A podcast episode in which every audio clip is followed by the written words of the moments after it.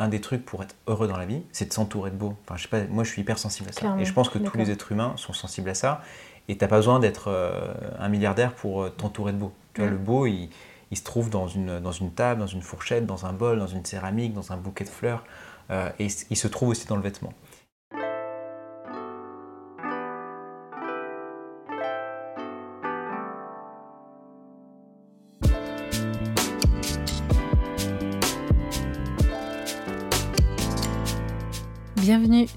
Qu'est-ce que la mode? Le podcast qui vous invite dans de multiples discussions autour de cette unique question Qu'est-ce que la mode? Je m'appelle Elsie Pommier, je suis designer de l'individu. J'accompagne les professionnels à travailler l'habillement comme un support d'expression et de communication. Dans ce podcast, je vous partage mes discussions avec ceux qui façonnent la mode. À la découverte de savoir-faire, de façon d'être, d'histoire et de culture, on comprend vite que la mode est loin d'être banale. Alors nous nous retrouvons chaque lundi sur toutes les plateformes d'écoute. Abonnez-vous à l'émission et rejoignez celles et ceux qui soutiennent la production de ce podcast sur patreon.com slash qu'est-ce que la mode. Habillé, habilleur, bonne écoute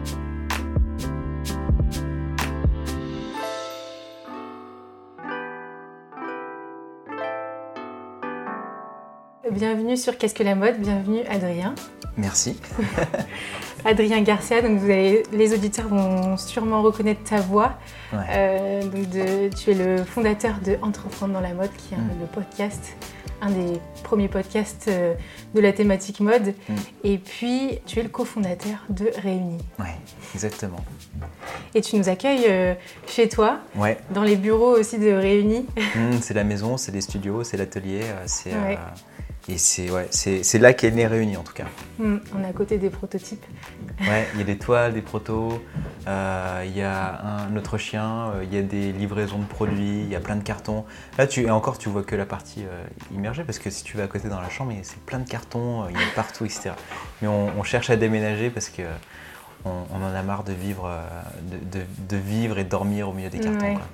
Et euh, au milieu du travail un peu aussi. euh, Ouais, ouais, bah après notre travail c'est notre passion, euh, mais c'est vrai qu'on coupe jamais quoi. Finalement, on, Ouais. on se lève, euh, on se met à, à table et on, on travaille direct quoi. Il n'y a jamais de coupure entre, entre le pro et le perso.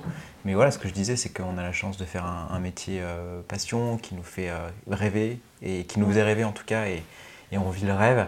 Mais c'est vrai qu'à un moment donné, pour, que, pour pouvoir durer dans le temps, il faut réussir à faire la part des choses. Mm. Tu parlais de rêve, de passion. Et il y a un grand mot qui nous réunit, euh, justement, c'est le mot mode. Ouais. Comment est-ce que tu définis aujourd'hui euh, la mode? Comment tu définirais ce terme? Pour moi, la mode, c'est euh, l'air du temps en fait. Euh, J'imagine la mode, enfin la mode, c'est l'air du temps. C'est comment les gens s'habillent, comment les gens font un mix and match de, de, de, de- de ce qu'ils ont dans leur penderie, etc. Et c'est ce et l'air du temps qu'il y a dans la rue. Pour moi, c'est ça la mode. Il n'y a pas une mode, euh, il y a plein de modes et, et Mhm. chacun peut interpréter euh, la mode comme il l'entend, comme il le veut. Euh, je pense qu'aujourd'hui, il y a les dictates de, de, de la mode, de l'industrie de la mode, etc. Et, et des magazines de mode, des influenceuses, de Instagram, etc. Mais après, je pense que chacun, à son niveau, a sa propre vision de sa mode, a sa propre mode. Et je trouve ça assez cool que chacun ne regarde pas trop ce qui se passe quoi, euh, à gauche, à droite. Après, nous, on, on a une marque de mode. Moi, j'ai un podcast euh, dans la mode. Alors, le podcast, il, il parle pas de mode. Enfin, il- si, il parle de mode, bien sûr, parce qu'on parle d'industrie, mais on parle plutôt de comment créer une marque de mode, de comment, euh, euh, comment on fait une image de mode, etc. C'est très orienté business, comment Ouais, voilà. on fait, un, comment on fait euh, une activité dans la mode. Je pense voilà, que- que y, a, y a la, il y a la mode dictée par les magazines, les marques, etc. Et puis il y a aussi euh, sa propre mode et l'air du temps, euh, la mode de la rue. Quoi. Et est-ce que c'était, est-ce que tu avais cette vision-là quand tu as commencé à euh, t'impliquer dans ce secteur? Alors moi j'ai une histoire un peu euh, particulière parce que j'ai j'ai j'ai pas commencé ma- mon activité, enfin ma, ma carrière professionnelle dans la mode. J'étais d'abord, j'ai commencé, j'ai j'ai fait une école hôtelière, j'ai fait une école de commerce ensuite. Euh, j'ai travaillé pour euh, dans la food plutôt pour Alain Ducasse et Mm. puis ensuite pour Prêt à manger où j'ai participé à l'ouverture de Prêt à manger en France. Et, euh, et la mode est arrivée euh, sur le tard où euh, c'est une reconversion en fait. Je suis retourné en école de mode à l'âge de 27 ans. Et, c'est vrai que mon point de vue à l'époque de... Enfin pour moi la mode c'était c'était Nicolas Gesquière, c'était Eddie Slimane, c'était mm. les magazines de mode. Et pour moi la mode finalement c'était... En fait le vêtement c'était assez secondaire. Je, trouve que ce qui est intéressant dans la mode c'est que c'est une espèce de mix and match de plein d'autres choses. Quand tu ouvres un magazine de mode finalement, bien sûr qu'il y a des vêtements, bien sûr qu'il y a des images de mode, mais il y a aussi, euh, dans les magazines féminins, quand tu, quand ouvres le Vogue, par exemple, tu as les séries mode, etc. On parle mm. de marque de mode, il y a des interviews de designers, mais tu as aussi beaucoup euh, euh, de lifestyle, de food. Tu as, les dernières expos, l'architecture, etc. Et, finalement, la mode est un peu une synthèse de cet art de vivre. et, une des raisons pour laquelle je suis venu dans la mode, c'était pour ça. C'était que moi, je suis un garçon très curieux, j'aime tout, j'aime autant euh, la food que le design, que l'architecture, que le voyage, etc. Mm. Et j'ai le sentiment que la mode eh ben, réunit tout ça. Euh, euh, et, finalement, c'est pour ça d'ailleurs qu'on s'appelle Réunis. C'est qu'à un moment donné, ce qu'on aime dans la mode et ce qu'on a voulu faire aussi avec la marque, c'est réunir tout ce qu'on aime dans la vie. Et qu'est-ce qu'on aime dans la vie? On aime manger, on aime partager, on aime euh, l'art, on aime, on aime le design, on aime voyager, etc. Euh, et, et, pour moi, finalement, la mode, c'est ça, quoi. Ouais, c'est se réunir, en fait. C'est ce mm. qui réunit aussi. Mm, mm, exactement. Là, tu le soulignes, et puis tu l'as confirmé aussi avec ta ligne éditoriale du, du podcast qui a qui a, qui a évolué ouais, aussi. qui shift un peu, ouais. Ouais, dans le sens où avant c'était vraiment que des acteurs euh, du secteur euh, mode, et puis là, donc, euh, tu vas rencontrer des, des gens qui sont dans l'archipel, mm. des gens, des personnes qui sont aussi donc, plasticiens et tout ça. Et, et, donc là, on voit qu'en fait c'est une expression graphique euh, qui touche tout, nos quotidiens en fait. Ouais, exactement. Hmm. Mais je me rappelle quand j'étais en école de mode, je posais souvent cette question à mes, à mes profs euh, et, et, vraiment les, questions, les réponses n'étaient pas, pas très satisfaisantes. Euh, mais je pense que peut-être la directrice, ma directrice de Marie Rucky du studio Berceau, elle disait ça, la mode c'est l'air du temps. C'est, c'est, et c'est difficilement palpable en fait. C'est hmm. Pourquoi, tu vois, pourquoi est-ce que moi, ce qui est marrant, et chaque année, tu vois, on, le voit, c'est que le jean, par exemple, le jean, c'est vraiment l'incarnation euh, de, de, de l'ère du temps. C'est que mm. en ce moment, tu vois que c'est le bootcut qui revient euh, à fond la caisse. Mm. Avant, c'était les wide leg. Avant, c'était le, le, skinny euh, qui était très près, ultra skinny. le taille haute, le taille basse, etc. Et qu'est-ce qui fait qu'à un moment donné, cette forme-là est à la mode?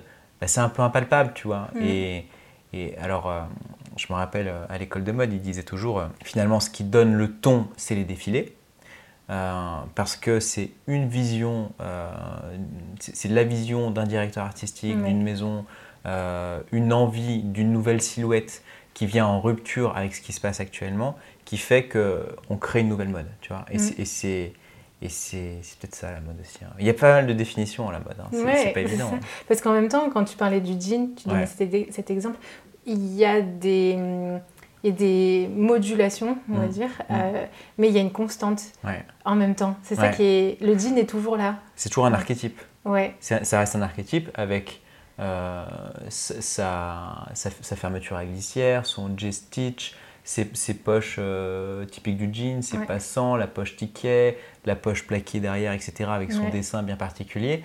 C'est vrai que c'est le jean, il est toujours là, mais il est réinterprété euh, avec des formes différentes en fonction, euh, en fonction des années et, des styles et des, euh, ouais, des styles et des morphologies. Ouais. Et puis des circonstances aussi qui mm. nous entourent, qui fait que ça nous touche un peu plus. Mm.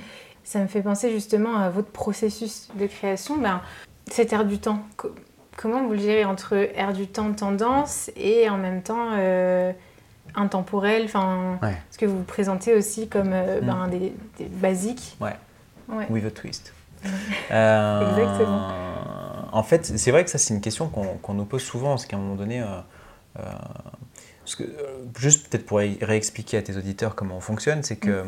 à chaque fois qu'on crée un nouveau produit, on, part du brief de nos clientes. Et ce brief de nos clientes, on le, on le, on le récolte au travers de questionnaires. Et les questions qu'on pose dans ce questionnaire, c'est qu'est-ce que vous voulez dans le produit réuni? Qu'est-ce qui ne va pas avec, par exemple, prenons le, cas du jean, qu'est-ce qui ne va mhm. pas avec votre jean habituellement? Quels sont les problèmes auxquels les autres marques n'ont pas réussi, n'ont pas réussi à, régler, à répondre. c'est quoi le prix? C'est quoi la matière? C'est, Où est-ce qu'il faut qu'on le fabrique?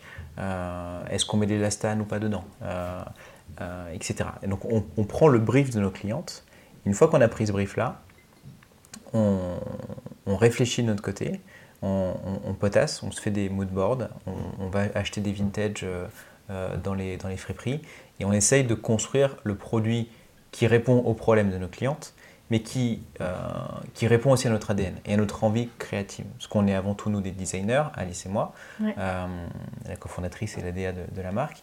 on aime la mode, on, aime, on, a envie de créer une silhouette, la silhouette réunie. Et donc, on essaie d'insuffler beaucoup de créativité dans chacun des produits qu'on fait. Euh, donc, oui, on répond à nos clientes, mm. mais il faut que ce soit un produit qui ait de la gueule, qui, qui mm. soit. Qui, qui, soit euh, tu vois, par exemple, on, a la, on, a la, bottine sous les yeux, euh, on a envie que cette bottine, elle soit. On, parle de bottines racées, tu vois, qui ont qui ont du chien, qui, soit, qui ont une ligne qui soit forte. Une identité. une identité, tu vois. Et cette identité, elle passe par euh, un volume, par, euh, par des détails, par euh, des petites choses qui font qu'elle mmh. a de la personnalité.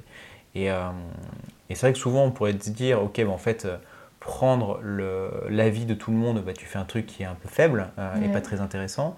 Nous, notre parti pris, c'est de dire, ok, on écoute nos clientes, mais aussi on, écoute nos tripes et on y, met, on y met du chien dans nos produits. du caractère. du caractère, exactement. Et, et, et je pense qu'on n'y arrive pas trop mal parce que finalement, un, tu vois, en ce moment, on est en train de, il y a la précommande de la chemise. C'est une chemise qui est relativement euh, basique, qui respecte les codes de l'archétype de la chemise, qui respecte euh, les codes du, tailoring. Euh, donc c'est vraiment un archétype de chemise, mais on lui a apporté un twist avec une patte de boutonnage bien spécifique qui fait écho à, un artiste qu'on aime beaucoup qui s'appelle Lucio Fontana, tu sais, c'est toiles lacérées, etc. Donc on a créé euh, une espèce de pâte qui fait écho à, cette œuvre d'art-là. Euh, tu vois, par exemple, on a travaillé aussi euh, sur un motif de la chemise, des rayures, qui, sont, qui font écho à, une artiste qu'on aime beaucoup qui s'appelle Agnès Martin, qui, qui travaille sur, sur ces lignes très, très subtiles, très sensibles, etc. Et donc on, donc on y apporte, on y insuffle de la personnalité dans nos produits. Euh, parce que, encore une fois, on aime la mode et on veut pas faire des produits qui soient un peu euh, mm. fadas, quoi. Ouais, et, mais c'est, ça qui est parfois problématique euh, dans la mode engagée, parce que mm. vous êtes aussi très engagé, on, va pouvoir en, parler aussi. mais souvent, on dit, c'est des marques qui présentent des basiques. Mm. Et maintenant, ce mot basique, avant, il était rassurant dans cette, ce nouveau mouvement, cette ce nouveau, enfin, comment dire, cette reprise de allez, euh, faut qu'on change là mm. euh, dans notre industrie. Euh, et donc c'était rassurant le mot mm. basique en disant on, va prendre l'essentiel et tout, mais maintenant il commence à être un peu fatigant en disant ouais. Mm. ouais. vous êtes un peu, c'est pas très excitant quoi. Ouais voilà. L'énième pull parfait, l'énième t-shirt fou. Ouais voilà l'énième. essentiel et basket blanche, voilà. Et justement, je me demandais comment vous alliez mm. donner ce caractère parce mm. que oui, c'est des basiques comme la chemise et tout mm. ça, mais comme tu l'as dit, vous prenez l'archétype et en fait, après, c'est les influences. Ben, Là, tu as donné euh, des plasticiens, des peintres et tout ça qui viennent euh, revisiter en fait ces archétypes. Donc, c'est on retrouve euh, la création, la créativité. En fait, il y a un moment donné, il ne faut pas oublier à quoi ça sert le, le vêtement, la mode je pense que nous, on, y attache beaucoup d'importance parce que bien sûr, on est des designers, on aime le produit, on aime la mode, etc. Mais à un moment donné, quand tu t'habilles le matin, tu as envie d'un truc qui te rend belle, où tu te sens bien, où tu as euh, un plaisir à l'enfiler, tu vois. Mm. On parle souvent de, du craquant d'une popeline, la fraîcheur d'une popeline, euh, l'enveloppant d'un long manteau d'hiver. Euh, et, cette sensation de, de, porter le vêtement, du look que tu vas avoir, il va avoir un impact euh, sur ton état d'esprit. Et à un moment donné, je pense que pour euh, un, des, un des trucs pour être heureux dans la vie, c'est de s'entourer de beau. Enfin, je sais pas, moi, je suis hyper sensible à ça. Et je pense que tous les êtres humains sont sensibles à ça. Et tu n'as pas besoin d'être euh, un milliardaire pour t'entourer de beau. Tu vois, le beau, il, il, se trouve dans une, dans une table, dans une fourchette, dans un bol, dans une céramique, dans un bouquet de fleurs. et il se trouve aussi dans le vêtement. à un moment donné, quand tu t'habilles, et, ben, tu te fais plaisir, tu vois. Et, et, je, pense que, je pense que la mode, elle est là pour que les gens se fassent plaisir. Et, et c'est souvent ça que je reproche aux marques responsables, c'est qu'elles ont oublié cette dimension plaisir. Mmh. à un moment donné, quand je m'habille, je me fais plaisir. Et alors après, le problème, c'est pas la mode, le problème, c'est H&M, le problème, c'est Zara, le problème, c'est même ces maisons de luxe qui font un milliard de collections, pour, euh, parce que plus tu, plus tu proposes des produits, plus tu vends. C'est mathématique. À un moment donné, plus tu changes de vitrine, plus tu changes de vitrine, plus tu proposes des produits, plus tu vends. Et à un moment donné, c'est ça le problème. Nous, aujourd'hui, on, avec Réunis, on se dit, on n'a pas besoin d'avoir 60, 000, 60 000 vêtements dans ton placard. À un moment donné, il suffit de quelques produits bien pensés, qui vont bien et qui te font plaisir et qui sont, qui sont bien fabriqués dans des bonnes conditions et en précommande parce que au moins tu évites de surproduire et de, et de mettre trop de produits sur le marché. Euh, donc voilà, je ne sais, plus pourquoi on est arrivé à ça. Mais, euh, le processus de création. Et en même temps, en, fonctionnant comme ça aussi, mm. euh, ça, ça, me fait penser aussi au système de la seconde main et de la fripe. C'est que la créativité, elle revient aussi au, à l'utilisateur, à celui mm. qui va choisir. C'est que mm. tu as une belle pièce, tu as quelque chose que, qui t'a choisi, qui t'a marqué. Mm. Euh, tu es tombé dessus. Alors en flip, tu vas fouiner tout ça. Là, c'est euh, une approche un peu euh, différente puisque ben, c'est la rareté aussi, c'est une précommande. Enfin, Vous n'avez pas 36 000 produits, 36 000 références à chaque sortie, c'est un produit. Et du coup, ce choix fait que, en tant qu'utilisateur, tu vas le penser avec tout le reste de ta garde-robe mm. et tu vas être aussi beaucoup plus créatif dans les associations parce que tu ne vas pas acheter 36 000 chemises, mm. tu vas en avoir une, mais tu vas peut-être euh, t'amuser à la porter mm. différemment et tout ça. Et donc, c'est agréable aussi de se dire la créativité, elle, euh, elle est partagée ah oui, aussi avec, le... l'utilisateur. Avec le consommateur, l'utilisateur, le client, bien sûr. À un moment donné, je pense que c'est euh, le devoir aussi de des, clientes de, de s'amuser, de tester, de s'approprier les, choses et de faire du stylisme euh, sur soi-même. Quoi. y a pas on, aime beaucoup, nous, cette idée avec euh, chacun des vêtements qu'on fait, d'avoir une, une, versatilité. Euh, dans, le, dans, dans, la, dans, la, façon de porter le produit. On aime bien que les gens s'approprient et, nous, justement, dans le stylisme de nos shootings, on essaye de montrer comment porter le produit.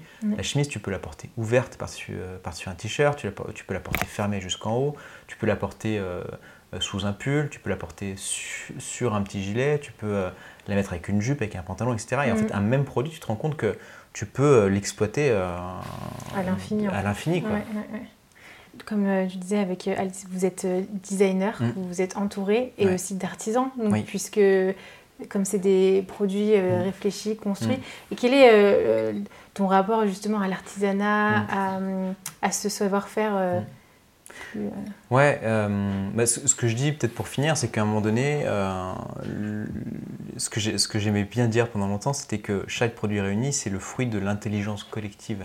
Euh, de plein de personnes. En fait, tu as nos clientes, bien sûr, tu as euh, la vision, notre vision créative, Alice et moi, de dire, OK, ben, on a envie de ça. Euh, à chaque fois, on collabore avec un, designer qui est spécialiste du produit. parce que pour faire un bon produit, il faut beaucoup d'expérience, il faut avoir un réseau, il faut avoir fait beaucoup de chemises pour arriver à la bonne chemise, tu vois. Mm. Et donc, on, se fait accompagner à chaque fois par un designer, par notre modéliste aussi, Mickaël, qui nous accompagne. Il y a aussi de l'intelligence de nos artisans, de nos fabricants. C'est qu'à un moment donné, euh, eux, mieux que personne, sont capables de te dire, ok, si tu veux faire une bonne chemise qui fonctionne bien, euh, qui va durer longtemps, etc., et eh ben, il faut que tu le fasses comme ça. Mm. Et, donc, en fait, c'est l'accumulation de plein d'envie de, et, de, et de compétences et de savoir-faire qui font que tu as abouti à un, bon produit. Et, euh, et, donc, oui, bien sûr, l'artisanat, c'est clé chez Réunis et on, et on, le respecte beaucoup. C'est dur de trouver des artisans qui sont très forts parce que malheureusement, c'est l'artisanat, enfin, le savoir-faire, c'est quoi le savoir-faire? Le savoir-faire, c'est c'est un truc qui est assez impalpable, c'est un truc qui mhm. se transmet de génération en génération, c'est un truc qui s'apprend euh, sur des dizaines d'années. Ouais, euh, et, et, et, malheureusement, euh, on parle souvent du Made in France. en France, on a perdu beaucoup de savoir-faire. Et alors heureusement, dans certains pays européens, comme l'Italie, sur la chaussure, sur le sac à main, etc., il y a certains pays qui ont lutté et qui ont vraiment réussi à conserver ces savoir-faire. Mais malheureusement, en France, on se rend compte qu'il y a beaucoup de savoir-faire qui ont disparu. Et, euh, et encore aujourd'hui, tu vois, on, a envie de faire des choses, des choses qu'on trouve dans des vêtements vintage. quand on le montre à nos fabricants, est-ce qu'on peut faire la même chose? Ouais. Ils savent plus le faire. Ben ouais, techniquement, c'est. Et tu te dis, mais what? Ouais, on a perdu. C'est quoi cette histoire? Et après, ils te disent, bah, ça, on peut le faire en Chine, par contre. Hmm. Et là, tu te dis, mais euh, c'est dingue, quoi. On sait plus- En Europe, il y a des choses qu'on sait plus faire. Ouais, il y a des intelligences qui se sont perdues en Ouais. fait. C'est pas seulement un savoir-faire technique. Ouais. Mais il y a des outils aussi qui ont disparu. Exactement. Enfin, et de- de- en fait, tout le parc industriel, c'est bien le, le- le drame de notre époque, de notre, de notre pays aussi, et, et même de l'Europe, c'est que euh, quand, quand, euh, quand les fabricants ont délocalisé à cause de la grande distribution qui a, qui, qui- Ouais. qui a pressé, euh, qui a pressé le, le citron de, de tous ces fabricants, à un moment donné, les appareils industriels ont été rachetés, ont été euh, détruits, ils sont partis loin. Ouais. Euh, tu vois, c'est toujours pareil, je sais pas si tu as déjà visité une filature où euh, Ouais. c'est des trucs énormes. Ouais, c'est impressionnant. C'est des machines qui coûtent des millions et des millions. Donc, euh, rapatrier ça en France, à un moment donné, euh, à, part si tu es un, un fou furieux, euh, à un moment donné, c'est très compliqué de ramener ça en, en France ou en Europe. Euh, donc, euh, je, malheureusement, et puis les machines, ça fait pas tout. C'est qu'à un moment donné, il faut avoir le savoir-faire. Et puis il faut l'entretenir aussi. Ouais, après, il y a les mécaniciens qui connaissent aussi. Il faut euh, trouver la personne qui a, Ouais. qui a travaillé euh, sur ces machines-là il y a 30 ans en arrière, etc., et qui va vouloir euh, Mm. rebosser, etc., former la nouvelle génération. Mais bon, en 30 ans, tu as le temps de perdre le savoir-faire aussi. Tu vois Ouais. Donc, euh, il y a une espèce de, de- de- Moi, je suis, un peu, je suis un peu frustré par rapport à ça. C'est qu'à un moment donné, je vois pas comment on peut récupérer ces savoir-faire. quoi. hmm. Ouais. Enfin, c'est- voilà, enfin, Ouais, je veux dire, vrai, une filature, euh, il y, a- il y a deux trois, euh, deux, trois survivants ou deux, trois euh, Gaulois qui essayent de se battre, etc. Mais même pour eux, c'est difficile. C'est des, vrais, c'est des vrais choix de travailler avec des artisans français, parce Ouais. que franchement, ils n'ont pas forcément le savoir-faire. Les Hmm. tissus, ils sont pas aussi cool que tu peux les avoir dans d'autres euh, dans d'autres coins. Euh, le sens du service, il n'est pas toujours là. Euh, la tenue des délais, il n'est pas toujours là. Ah ouais. Euh, et en fait, tu te rends compte que, ok, c'est un vrai acte militant en fait. Et, et tu te mets presque en danger pour faire du business, tu vois. Ouais. Et c'est- malheureusement, c'est pas si simple quoi. C'est aussi ça, donc la, la mode responsable. Mm. C'est pas seulement prôner des jolies valeurs et tout ça, Mm. c'est aussi en interne, donc avec tout toute votre filière et toute votre chaîne Mm. euh, de valeurs. Merci hein, pour ce parcours-là. Ce témoignage. Ouais. ce témoignage, et, parce qu'on s'en rend pas compte. Et hum, pour. euh, Enfin, c'est sans, sans transition, mais euh, euh, pour revenir sur, sur la genèse, en fait, un peu de, de tout ça et de, tout- de Réunis. Mm. Et c'est. tu as commencé, en fait, à questionner aussi la mode. Ouais. Un peu. euh, Enfin, voilà, moi, je dis qu'est-ce que la mode, mais toi, tu as posé euh, comment entreprendre dans la mode? Qu'est-ce Mm. qui t'a initié à questionner euh, Ouais. Qu'est-ce qui t'a poussé à initier? Donc moi, j'ai fait une reconversion professionnelle, donc à 27 ans, je retourne à l'école de mode, etc. Et, et je, quand je fais ce métier, quand je fais cette transition, je me dis, je vais devenir... euh, mon rêve, c'est de devenir directeur artistique d'une grande maison. Donc tu vois, mes héros, c'était euh, Nicolas Ghesquière, euh, Mm. qui est le DA de Louis Vuitton, ou, ou Eddie Slimane, qui est le DA de, de Céline. À l'époque, c'était le DA de Yves Saint Laurent. Et c'est ça qui, qui me- qui m'intéressait, c'était vraiment de travailler, être, être le créatif. Euh, j'ai commencé mes stages, j'ai commencé à travailler dans cette industrie.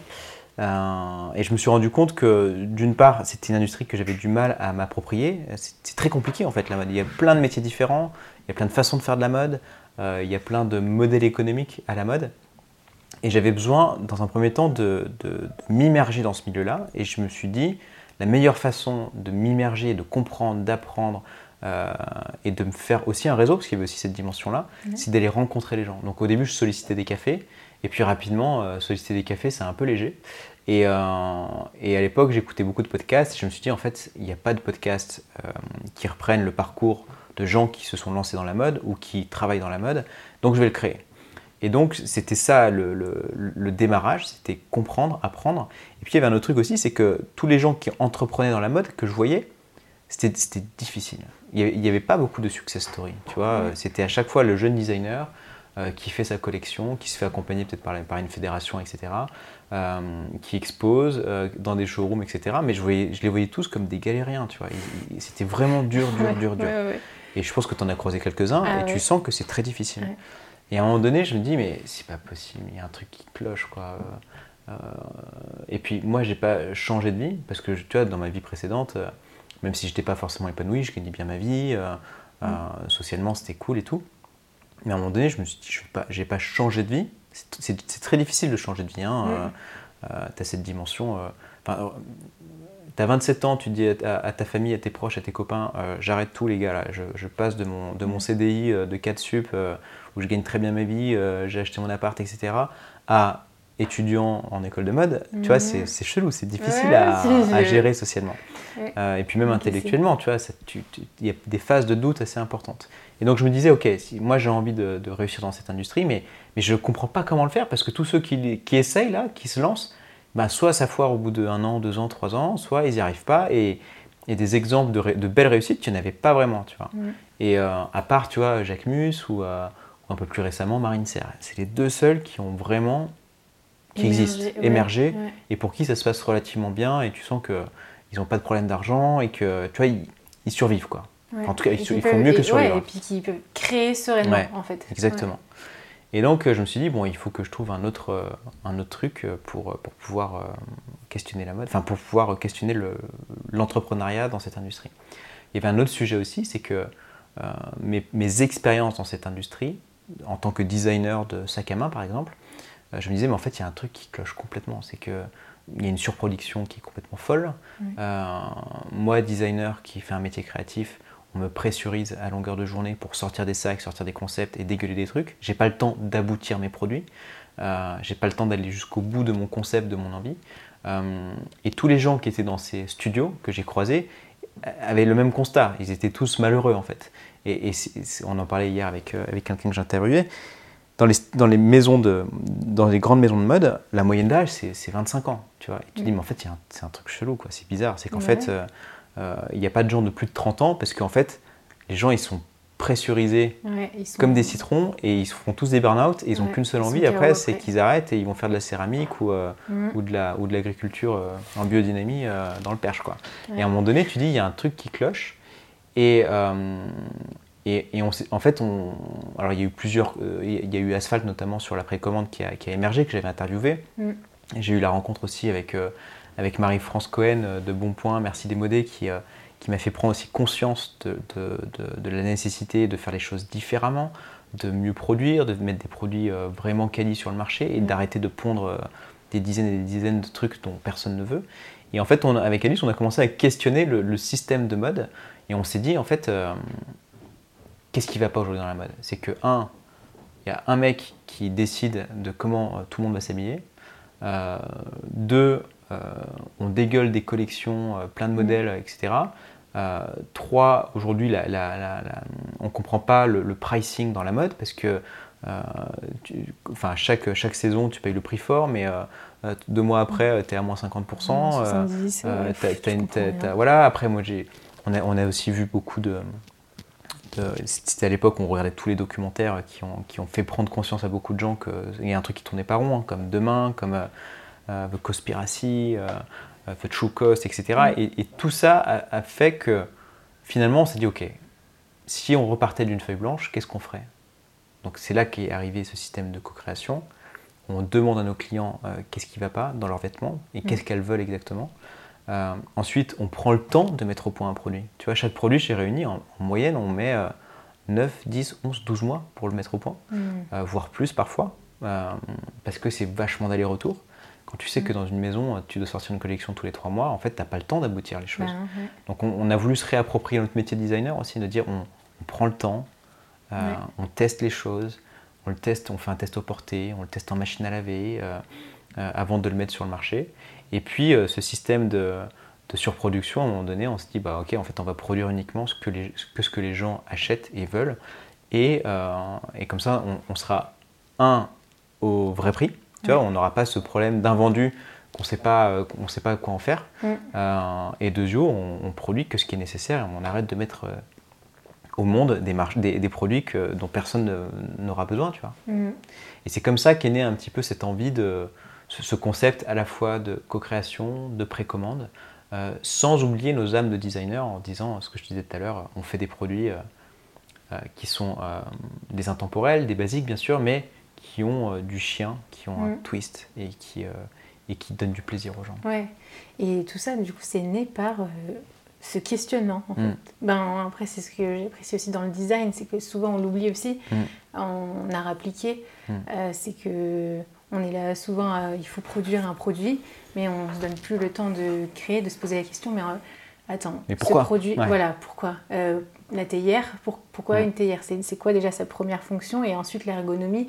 Et quel est le, le mouvement euh, qu'on a aujourd'hui, comment on- on- enfin la gestuelle et tout ça, retrouver le temps de aussi de ce rapport au corps. Mm. Euh, là, tu parlais du porté, de voir euh, des prototypes portés. Enfin, et tellement normalement dans le timing, il n'y a, pas le temps en Mm. Il n'y fait. a pas le temps. Euh, ouais. Et donc là, en gros, on- vous êtes hors du temps. Mm. hors des calendriers et Mm. vous avez votre propre rythme en quelque sorte. Mm. Mm. C'est ça, c'est un des. C'est vrai que tu le soulignes. euh, en fait, ce qui est marrant dans cette marque, c'est que tu vois, tu réponds à un milliard de problèmes en même temps et tu as plusieurs points d'entrée euh, qui Ouais. sont intéressants. Euh, mais tu vois, c'est comme le podcast par exemple. T'as pas, de, pas de code en fait dans le podcast. C'était ce qui m'a plu aussi dans, cette, dans ce média-là, c'est qu'à un moment donné, tu peux faire un, un podcast de 2 minutes, tu peux faire un podcast de 5 heures. En fait, c'est ton podcast, c'est ta temporalité à toi. T'es pas obligé de rentrer dans une case. Et, et ce qui est cool avec Réunis, c'est que en fait, on a, on dépend de personne, tu vois. On a construit notre communauté. Mm. Elle nous suit, elle nous aime ou elle nous aime pas. Et en tout cas, euh, euh, on sort des produits quand ils sont prêts, tu vois. Ouais. Euh, on va pas sortir un produit parce que, juste parce qu'on a besoin de faire rentrer du fric. À un moment donné, on, on prend le temps, c'est notre temporalité. Il n'y a pas Ouais. cette problématique de, de saison, de communication, etc. Ouais. Et, euh, et c'est vrai que ça, c'est une liberté folle qu'on a avec ça. C'est Ouais. fou. C'est une liberté, et... mais en même temps, vous êtes réaliste dans la responsabilité que, Mm. que c'est aussi. Mm. Euh, ouais, c'est vraiment beau de- d'entendre euh, justement ce genre d'engagement, euh, de, bah, que tu donnes voix euh, aussi, que tu témoignes justement de un engagement fort et qui est pas sans conséquences aussi, parce que des fois on se dit côté pro, enfin argent, euh, des fois c'est un peu chaud aussi. Mm. Ça peut être, euh, la création c'est toujours euh, complexe, Mm. mais c'est un, un investissement en Mm. fait. Ben, merci beaucoup encore pour euh, ce témoignage de, de super riche, enfin de ce podcast, de ce parcours avec Réunis qui est dans les débuts. hein. Ouais, ça fait que deux ouais, ans qu'on existe. Ouais, ouais. c'est ça. Donc il y a encore euh, Beaucoup plein, de, ouais, plein de chemins, plein de créativité et de Mm. collaborations qui vont se développer. Et dernière question que je pose euh, tout le temps, euh, est-ce que tu as un livre que tu pourrais recommander Mm. aux, aux auditeurs et auditrices qui Mm. t'a marqué ou influencé? Moi, j'aime beaucoup le livre de, de Pierre Rabhi qui s'appelle La sobriété heureuse.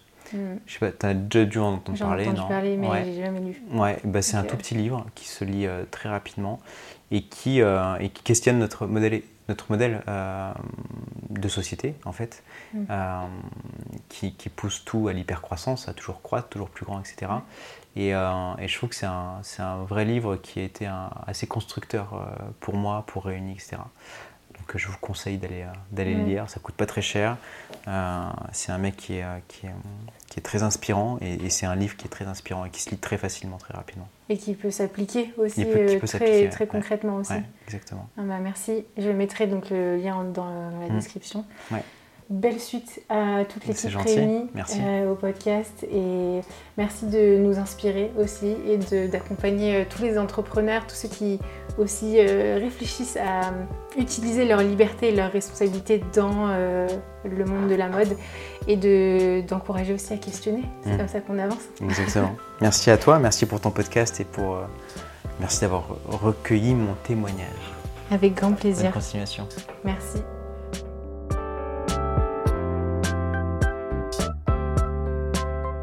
Si ce podcast vous plaît, parlez-en autour de vous et partagez votre avis signé de quelques étoiles sur Apple Podcast. Vous pouvez aussi soutenir Qu'est-ce que la mode sur Patreon. Et oui, ce podcast ne se fait pas tout seul ni en quelques secondes.